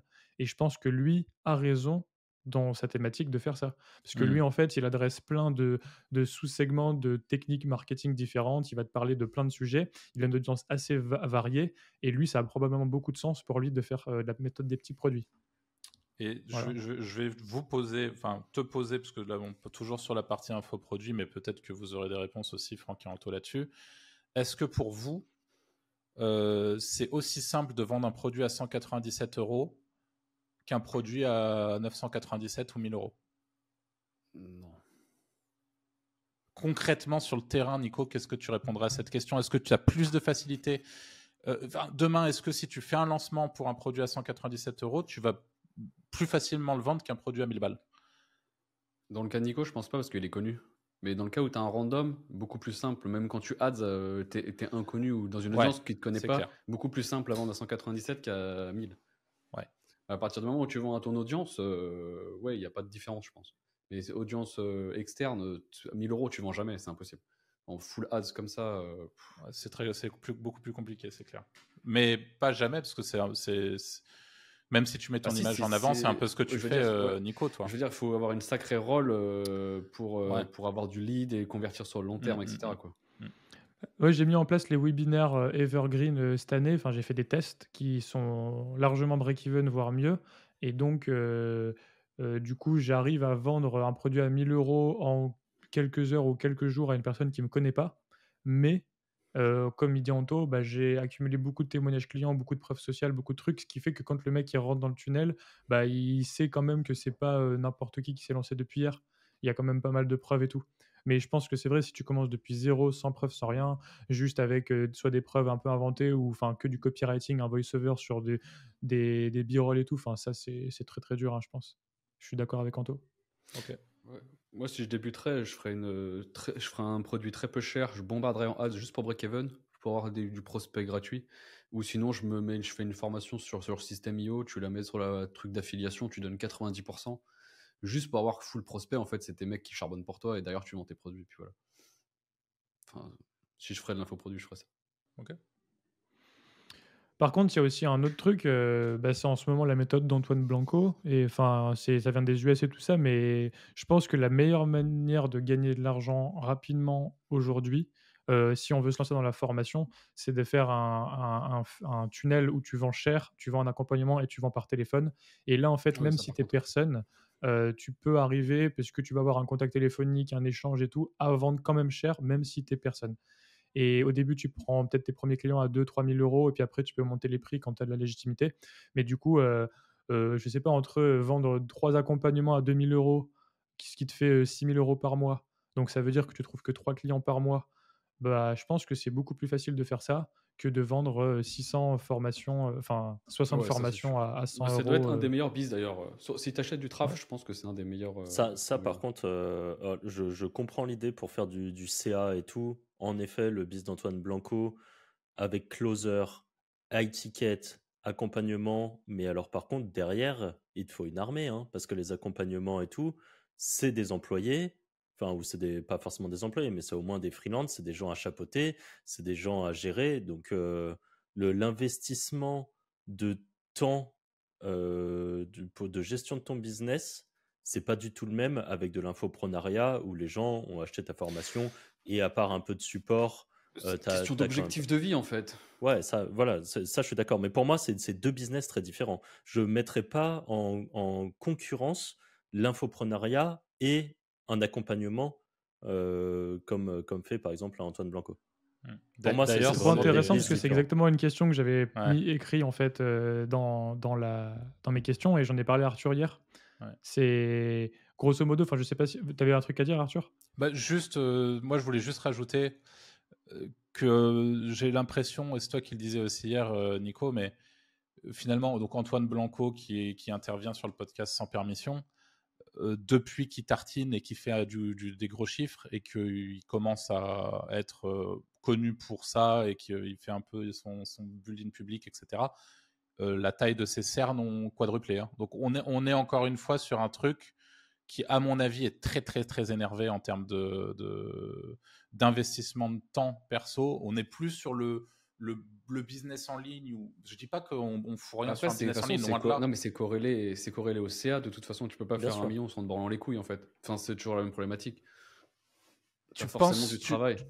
ouais, mais je, je, pense que là, c'est quand même particulièrement corrélé au travail pour le coup. Euh, encore bah, une fois. En gros, la question, on peut. Vas-y, excuse-moi, Arthur. Vas-y, vas-y, non, pose là ta question parce qu'en vrai, c'est.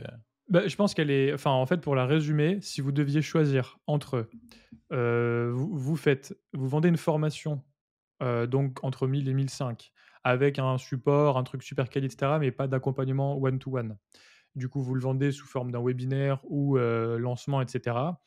Et du coup, une des seules manières d'augmenter vos ventes, c'est bah, d'avoir plus d'audience. Donc, soit de faire plus de contenu, plus de ads, etc. Donc ça, c'est votre première alternative. Deuxième alternative, vous faites que du high ticket call funnel. Donc en gros, vous avez des gens qui arrivent, soit ils viennent de la ads, soit ils viennent du organique, ils arrivent sur une, une, page, ils regardent une masterclass, ensuite ils réservent un appel, ils prennent un accompagnement qui coûte au moins 2, 3, 4 000, 5 000 euros. Et là, obligation de résultat, en tout cas, enfin, promesse de résultat, tu as un suivi, un coaching, etc.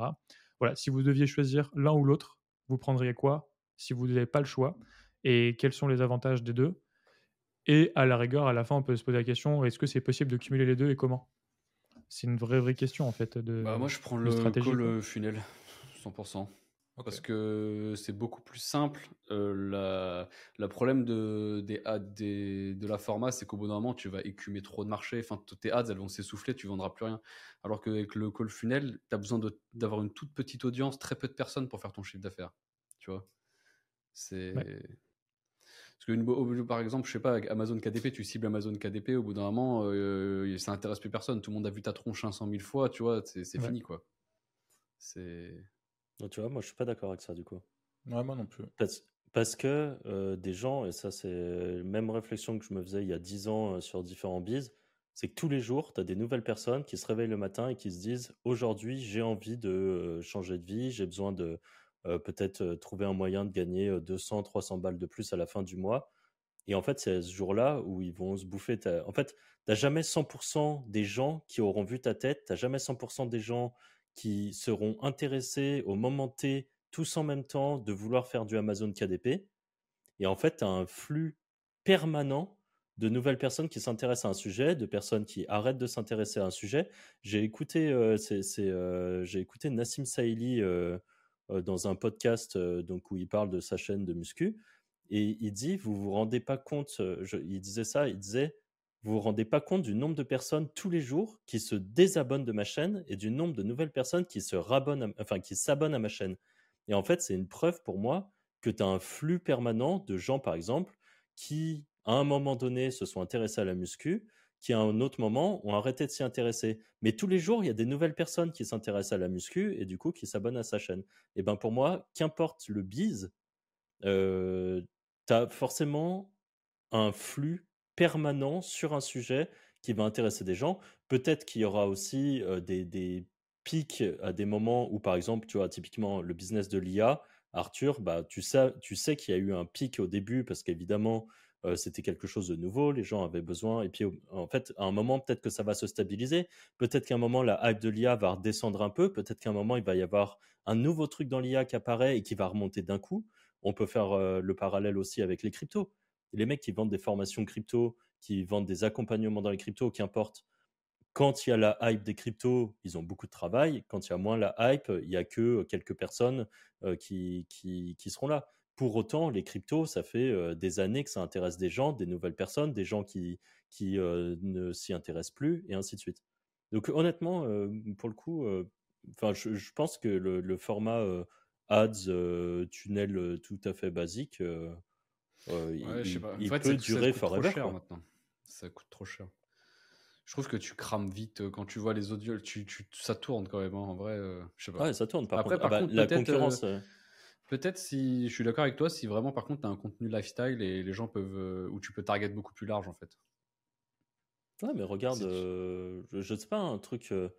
tout, tout, le monde a un moment dans sa vie a envie de gagner plus d'argent. C'est pas comme si c'était, par exemple, quand, quand, tu fais du make money. C'est pas.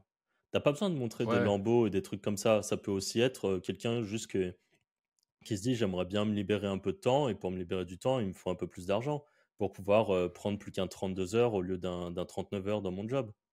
Je crois que Yomi avait répondu à cette question une fois. Il y avait, je sais plus quand est-ce que c'était, si c'était Oussama qui disait que Yomi lui avait dit ça ou je sais pas quoi. Je crois que c'était ça. Je crois qu'Oussama il disait, de toute façon, un jour Yomi m'a dit, il y aura toutes les années des nouvelles personnes qui ont 18 ans.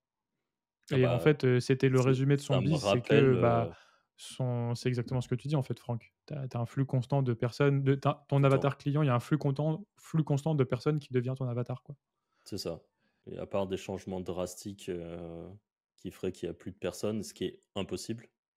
Bah, enfin, voilà, à part le, pire des cas qui peut t'arriver dans, dans, cette situation, c'est que ça soit le, ce bise-là qui soit touché. Tu vois, par exemple, demain, pour une quelconque raison, l'IA, ça devient interdit parce qu'on a peur que ça devienne Skynet et que ça détruise le monde. Bon, bah, Arthur, tu perds ton bise.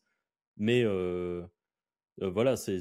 Mais vu que j'en ai 12, c'est bon, Franck, t'inquiète. Mais vu que reste 11 bises à côté, ça va. Mais, et à côté de ça, tu lanceras un autre infoproduit sur une autre thématique que tu connais bien. Tu vois, c'est. Donc voilà. Mais... Ouais, je sais pas. En vrai, tu vois, pour lancer les ads, souvent, euh, tu écumes vite le marché, en vrai. Hein. Ça.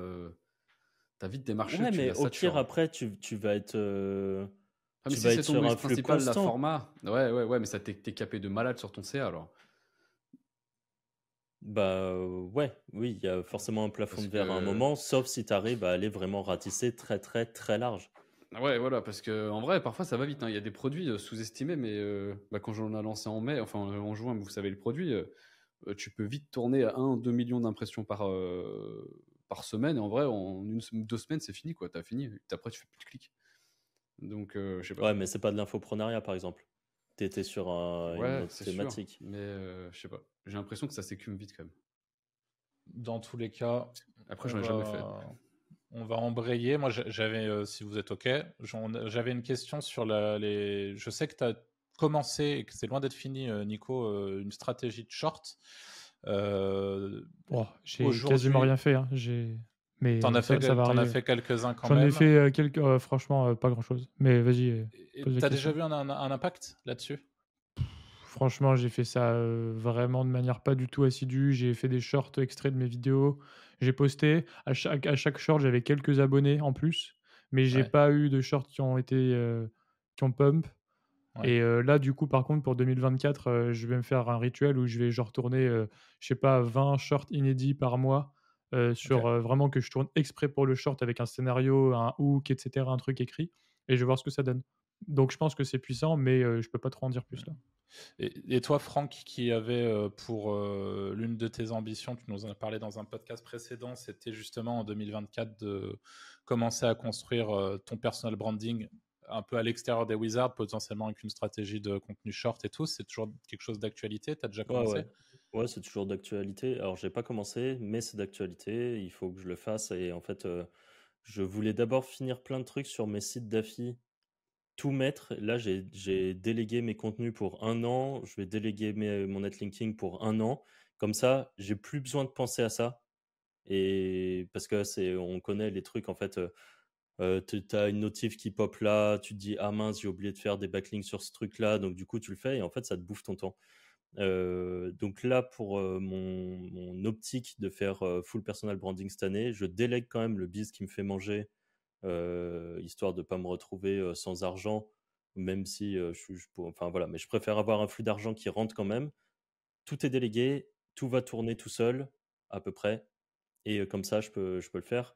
Je m'informe beaucoup quand même sur la partie short. C'est quand même quelque chose que j'aime bien, que j'analyse beaucoup.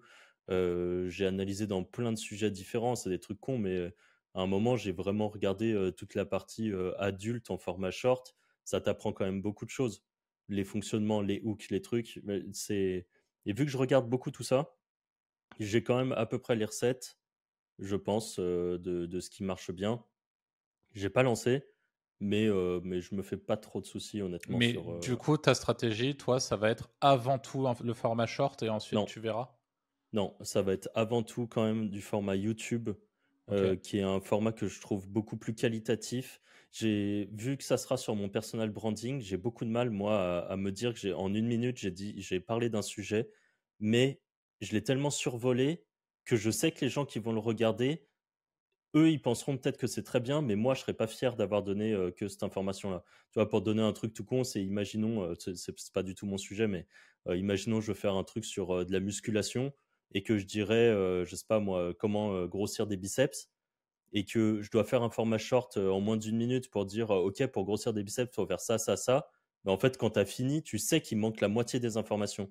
Et mmh. peut-être qu'il y a des gens qui seront contents avec ça, mais moi, ça me convient pas de, de faire que ça. Donc, du coup, j'ai envie quand même de faire du YouTube, des vidéos de 10, 15, 20 minutes s'il faut, pour vraiment pousser un peu en profondeur des sujets. Et pour chacune de ces vidéos, parce que dans les formats short, notamment sur YouTube Short, tu peux push une vidéo longue qui est en corrélation. Et en mmh. fait, pour chaque vidéo, j'essaierai d'avoir un format short qui aura pour objectif un petit peu de driver des gens vers le format plus long. Ok, ça marche. Donc, vous avez quand même des, attentes assez importantes concernant les, les, formats short en 2023 dans votre stratégie d'acquisition de contenu et de personnel En 2024, ouais. Pardon, 2024. Bah ouais, parce qu'en fait, tu peux plus vraiment t'en passer non plus. C'est une réalité. C'est quand même un moyen pour péter vite aussi. Hein. Bah ouais, c'est ça. Euh, c'est ça. Ouais. C'est même le seul moyen pour péter vite. Hein. Ouais, aujourd'hui, c'est le seul faire moyen, une place. Euh, Avec la ads, quoi. Avec ouais, voilà. Après, sinon, tu ads comme un porc, voilà, ouais, c'est sûr. Mais, euh, mais le format short, c'est tellement, tellement puissant que ça serait dommage de, de, de s'en passer. C'est juste que trop dur de recycler des contenus, tu es obligé de faire ce que va faire Nico, c'est-à-dire euh, faire des vrais contenus faits pour le short, qui sont petits pour ça.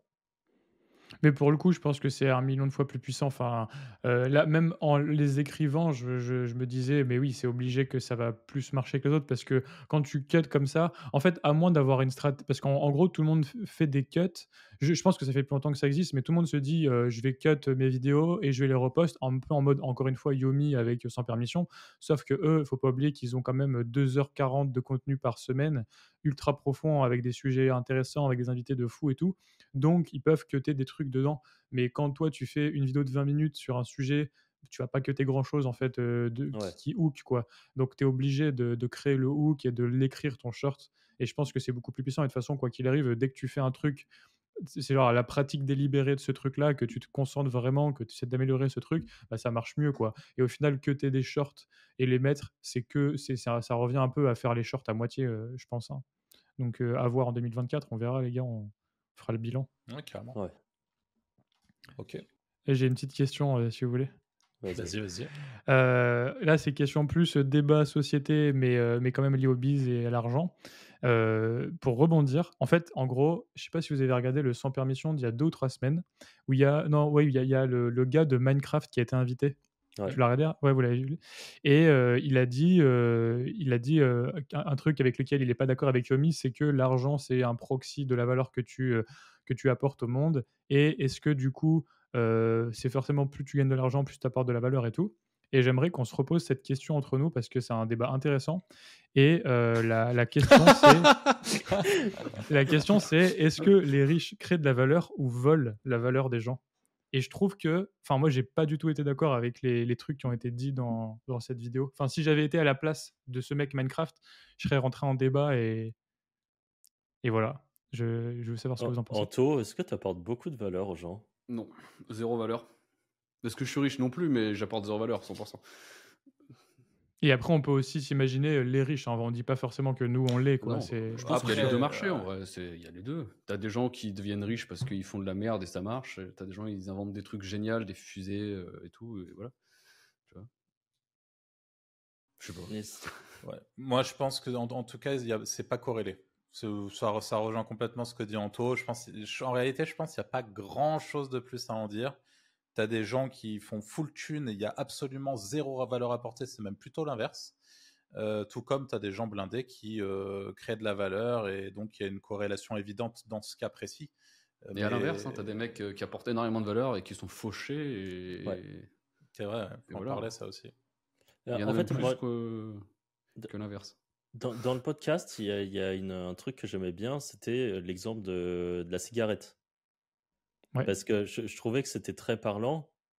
Euh, ceux qui font, euh, qui sont dans l'industrie du tabac, c'est une industrie qui rapporte beaucoup d'argent. Est-ce que on peut dire que ça apporte de la vraie valeur? Et euh, d'un côté, tu avais ceux qui répondaient que bah oui, tu apportes de la valeur à celui qui fume et qui est content de fumer et, que c'est, enfin que ça, lui a apporté quelque chose de fumer. Et en mmh face, tu as, bah, pourtant, tu, la, la cigarette, on sait que ça sème la mort, concrètement. Est-ce que, enfin, c'est pas, c'est pas apporter de la valeur, quoi. Et... Ouais, c'est envolé, quoi. Mmh. c'est envolé, ouais, tout à fait. Je pense quand même qu'il y a une grosse partie de la richesse où c'est du vol. En fait, de plus en plus, j'évolue là-dedans. C'est, tu sais, au début, tu, quand tu connais pas le business, c'est Enfin, genre, je pense l'idée, pas forcément sur cette audience qui écoute ces podcasts, mais je pense que globalement en Europe, en France, etc., de manière générale, enfin, la richesse c'est quand même assez mal vu, et du coup, le riche c'est celui qui vole, quoi. Et ça, c'est un peu le marxisme qui a depuis pendant 200 ans, qui a infusé dans la société et tout. Enfin, c'est voilà, c'est quelque chose qui est assez admis. Et du coup, quand tu découvres le biz, tu te dis, bah non, en fait, c'est que des conneries et tout. quand en fait, c'est les riches, ils apportent de la valeur, faut apporter de la valeur, etc. Enfin, on entend toujours ce truc. Et en fait, maintenant, je me dis que bah, je pense qu'il y a un peu de vrai dans le fait que le les gens qui ont de l'argent, bon, ils volent. dans le sens, en fait, ouais, as des, en gros, as, tu peux avoir l'argent en, capturant de la valeur et en en ajoutant. Mmh. Et du coup, je trouve par exemple que Yomi, il est trop dans une vision où il a l'impression qu'il y a de la croissance et que si tu vas, par exemple, il prend l'exemple de, imagine, tu es sur une île, il n'y a pas de banane, toi, tu vas monter à l'arbre et tu vas prendre une banane et tu vas la vendre. Du coup, tu as créé de la valeur. Tu as une banane d'un côté et de l'argent de l'autre. Du coup, là, en effet, tu as, créé de la valeur. Mais le problème, c'est que l'économie, la croissance, elle est quand même très, très, très limitée, la croissance globale. Et du coup, tu es quand même sur euh, une grosse, grosse partie de l'argent qui est de la captation de valeur et une petite partie de l'argent qui est de la création de valeur. Non, mais captation de valeur, faut parce juste que. mettre là où il y a le flux, c'est tout. Et tu prends. C'est ça. c'est juste que les, les, les, choses varient. Enfin, les choses varient. En gros, tu captes de la valeur. Oui, quand tu prends de la valeur, c'est forcément que tu en as. Enfin, si toi, tu gagnes de, la valeur, on va dire que tu gagnes de l'argent, c'est forcément que tu en as pris à quelqu'un. Donc, euh, indirectement, tu as, quelqu'un qui a moins d'argent. Est-ce que, par exemple, euh, et sans parler des gens euh, genre ultra riches, je sais pas, des Elon Musk et tout, mais imaginons, toi, Nico, dans, dans 5 ans, ton biais, il fait 10 millions à l'année. on va mmh dire que tu es plutôt dans la partie des gens plutôt riches est-ce que tu auras l'impression de voler l'argent des gens? Non. Parce que bah, je pense que ça dépend de comment j'ai fait mon argent. Ça, ça dépendra. Hein, je peux... enfin... si tu gardes ton même truc, c'est juste que euh, le nombre de personnes, euh, je sais pas, tu as réussi à faire plus de ads ou, tu, tu as attaqué le marché international, tu as la plus grosse mmh formation Amazon KDP mondiale. Tu, tu mmh fais 10 millions à l'année en apprenant aux gens à lancer des livres sur Amazon. On est d'accord que tu as c'est plutôt une bonne chose, tu vois? Il n'y a, pas de choses volées à qui que ce soit. Bah, là, on peut lancer le débat si vous voulez, euh, vous qui avez aussi eu des forums biz, etc., de infoproduits, j'en ai déjà parlé, Arthur, infoproduits versus euh, autre business. Ça, c'est vachement intéressant. Hein.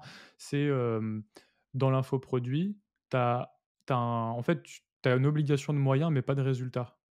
Et dans, par exemple, dans l'accompagnement, tu as une obligation de résultat. Admettons, on, reprend l'exemple d'avant, si tu vends un accompagnement, tu vends une promesse, etc., tu vas faire en sorte que la personne atteigne son objectif, etc. Euh, là, tu as, là, il y a vraiment ces full valeurs. Tu es payé pour la valeur que tu as apportée, la personne, elle reçoit la valeur, etc. L'infoproduit, il faut quand même savoir qu'une une énorme partie des gens n'ont pas de résultats, non pas parce que ton produit est pas bon, mais juste parce que bah, ils abandonnent, ils passent à autre chose, ils regardent pas la formation, etc. Et en fait, une grosse partie de ton chiffre, vient de, bah, de cette valeur-là que tu as captée en échange d'une enfin, obligation de moyens, mais pas de résultat, où les gens ne sont pas allés jusqu'au bout. Et au contraire, moi j'ai aussi mon business euh, Amazon KDP, où là je vends des livres. et où les gens, ils lisent le livre, ils ont le livre, ils l'ouvrent, ils l'utilisent, etc. Et là, en fait, Attends, attends, combien le lisent vraiment? Eh ben, je, je n'ai pas les stats, mais c'est sûr à 100% par, par rapport au, je sais pas, ne serait-ce que le taux de commentaires par rapport au taux de vente, etc., machin, que c'est beaucoup plus élevé qu'une formation. Dans le sens où les gens qui vont utiliser ton livre, qu'ils soient bons ou mauvais, qui vont le lire, c'est énormément plus que les gens qui, par exemple, vont au bout de ta formation et utilisent vraiment ta Ouais, formation. mais c'est pas de ta faute du coup. En fait, Bien euh, sûr, tu, mais tu- du tu coup, pour moi, tu vois, peux je- pas te t'auto-jeter la pierre en te disant, euh, bah, j'ai, il y a des gens qui ont acheté ma formation et qui l'ont pas fait. En fait, tu y es pour rien. Toi, tu proposes. C'est typiquement quelqu'un qui s'inscrit à HEC, qui paye, je sais pas combien ça coûte l'année, 10, 15 000 euros l'année, mais qui se Mhm. pointe pas au TP et qui se pointe pas euh, dans les cours. C'est la faute de qui? C'est pas la faute de HEC. C'est la faute Bien des sûr. gens qui vont pas y aller. Donc en fait, euh, encore une fois, euh, si je me mets à la place de HEC, j'ai pas volé les gens. C'est les Ah gens bah, je vais prendre un exemple. Je je vais te prendre un exemple. C'est trop bien ce que tu dis. Donc là, on est d'accord parce qu'en fait, on est un peu dans la même thématique de l'enseignement, de la connaissance et tout. Tu prends un restaurant. Tu vois, un restaurant, c'est full valeur ajoutée. Le mec, il vient, il mange, tu vois. Donc si c'est pas bon, bah, il mange. Enfin voilà, il a mangé un truc pourri. Si c'est bon, il est quoi. Mais il a mangé. Donc là, t'es pas en train de dire tu payes et puis le mec il fait ah non en fait il faut que j'y aille je mange pas votre plat et du coup il t'a payé et il s'en va tu vois et, et d'ailleurs un restaurant bah, c'est super dur d'être méga rentable et de faire des gros bénéfices avec un restaurant et donc, du coup, j'ai même l'impression que les bises rentables, c'est un bise où tu as un mix entre tu apportes de la valeur scam. et tu captes une, pal- une, une part de valeur, tu vois. Et, et du coup, c'est hyper euh, schizophrénique, ambivalent et tout comme question. Enfin, c'est vachement intéressant. Mais en, en fait, c'est c'est quand même ça. C'est que le- pour, pour gagner de l'argent, il faut arriver à capter la valeur. Donc, tu peux la capter en apportant de la valeur. Tu peux la capter en, en faisant rien. Donc, dans ce cas-là, c'est du vol. Mais du coup, c'est vraiment plus corrélé à la, la valeur captée que la valeur créée. pour Et l'affiliation, alors, tu c'est du vol ou pas? Je fais pas grand chose au final dans le chemin? Bah si, en Bah, vrai. si. En fait, l'affiliation, c'est juste un pourcentage de, de ce que le, le vendeur fait. Donc, si le vendeur il vole, toi tu voles, et si le Exemple pas, concret, les gens qui nous écoutent et qui peut-être vont prendre la formation de Nico avec le code promo qui est en description, bah, c'est des gens que Nico n'aurait potentiellement pas vendu à ces gens-là. C'est tout l'intérêt de l'affiliation. Dans, dans le cas de podcast, c'est de la qualité et tout, mais dans Non les mais de frère, merde- euh, on a moi. Ah, mais là, c'est- tu là, t'es en train c'est de vraiment un cookie farceur. stuffing et tout. Ouais, c'est ça. C'est vraiment un Dis les farceur. trucs jusqu'au bout. Ouais, bon, c'est c'est très philosophique en tout cas. Moi, à partir du moment où c'est où c'est légal, on s'en bat les couilles en fait. Enfin. Mais, Ouais, c'est un débat intéressant en tout cas. Ah ouais, carrément. Mais ouais. Pour Moi, moi, moi, en en- tout cas, voilà, mon ressenti en ayant deux business, la formation et plus le produit qui s'apparente plus à du e-commerce, bah, j'ai l'impression que le, système de valeur entre les deux, pas que je me sens mieux ou pas mieux ou que j'ai l'impression de voler ou quoi, pas du tout, parce que en fait, tout- quoi qu'il arrive, quand ton produit il est trop bien et que du coup tu es fier de le vendre et que tu as un super produit, il n'y a, y a pas de souci. quoi.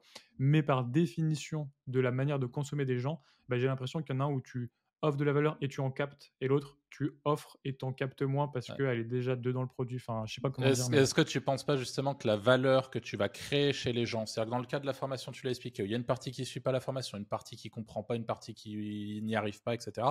Mais tu as aussi une partie euh, qui, elle, va y arriver et qui va vraiment, euh, dans ton cas à toi, je le sais, en plus c'est- concret, Ouais, qui va, avoir un, changement euh, vraiment colossal dans sa vie, des résultats, etc. Alors, si Est-ce on que fait la tu moyenne penses de que la le- somme de tout, voilà. en effet, ouais, ça marche. Est-ce que c'est pas équilibré euh, à terme, tu vois? Si, si. Est-ce que c'est Je pas pense que si tu fais la valeur de tout, la somme de toute la valeur et des valeurs perdues, entre guillemets, de Mmh. gens qui n'utilisent pas et tout, je pense que la valeur est positive et que tu as apporté de la valeur. À mon avis, ouais. Si, si on le voit comme ça, ça résout le problème. Est-ce puis- que ça serait pas le, le moment de couper ce podcast si on est d'accord là-dessus? On, on Bah, arrive à l'heure et demie, vas-y Franck. Ouais, euh. Non, bah, je- j'allais juste dire aussi, tu peux aussi un peu mettre des points aux choses, tu vois? Est-ce que si tu as 100 personnes qui achètent ton livre, la valeur euh, que ça leur a apporté ne vaut pas au final euh, qu'une seule personne qui aurait réussi ta formation et qui, euh, qui sort euh, 10 cas Bien mois avec ouais. Très, très probablement, oui, en effet. Hmm. Ça, Voilà. ça résout bien la, la question. Bon, bah, en Vous tout cas, vous arrêter là? on, va, on va arrêter là. Un grand merci Nico pour ta présence sur, ce- sur cet épisode. Euh, on vous laisse dans les vous. commentaires, vous, qui nous éc- vous qui nous écoutez, eh ben, euh, nous dire ce que vous avez pensé de l'épisode au global, nous dire aussi ce que vous avez pensé de, du changement un petit peu, parce que vous, vous le voyez, on a pu l'overlay, enfin, le, le- globalement, le, le podcast a changé, en tout cas sur YouTube. Euh, pour ceux qui nous écoutent sur les plateformes de podcast, n'hésitez pas à laisser les petites étoiles, à vous abonner sur YouTube, bien sûr, et on vous dit à la semaine prochaine pour un prochain épisode. Salut Ciao, Salut. ciao. C'est merci les gars.